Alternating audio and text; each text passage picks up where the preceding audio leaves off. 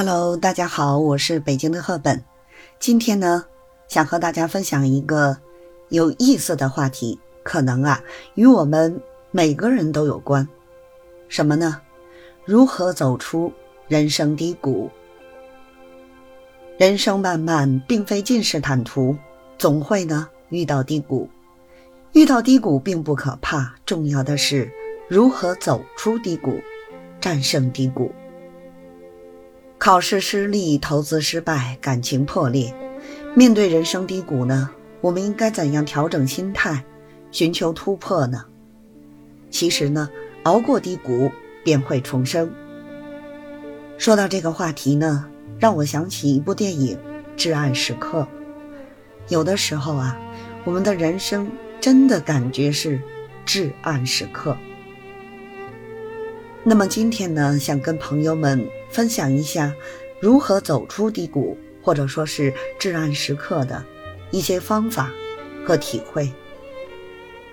我觉得呢，最最快速的方法是找人倾诉，但是呢，倾诉的对象可不是随随便便的，而是一定要有选择的，一定要找对人，否则呢，不但帮不到我们，反而啊。雪上加霜。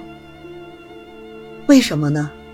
首先呢，每每当我们回首的时候，发现呢，其实低谷期只是我们行进途中的一个小山丘而已。在我们越过山丘之后，我们还是要继续前行。只不过呢，当时我们感觉自己正在经历的像一座大山似的，所以呢。自己当时的不幸或痛苦，真的没有必要让全世界都知道。但是在这个阶段，如果我们找错了倾诉对象，不但解决不了任何问题，单纯喋喋不休的倾诉，只是在浪费彼此的时间。对方给的建议呢，未必适合我们；即便适合，我们也未必会听。因为这个世界上呢，可能没有什么真正的设身处地和感同身受，所以有些倾诉啊，根本就是无效的。还有一个扎心的事实是，你的不幸和痛苦很有可能只是成为了别人茶余饭后的八卦，那么你的所有的想法都会被放大。当周围谈论的，都是你的不幸和痛苦的时候，我们只会更加被困住在黑暗中。所以呢，以我自己的亲身体验来看呢，感觉至暗时刻的时候，最快也是最有效的方法呢，是最好啊找专门学心理学的朋友倾诉，因为人家毕竟是专业的，或者呢是找非常信任的。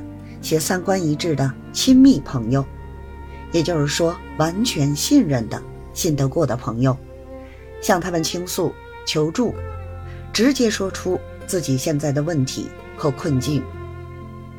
因为这样的朋友才能给到我们最专业的，也是最有建设性意见的、非常有价值的建议和帮助。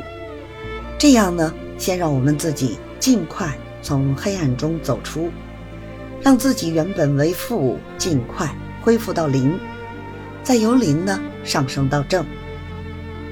告诉你一个秘密，命运呢想要送你更多礼物的时候，又担心你啊背负不起，于是把你推入深渊与低谷各历练一趟。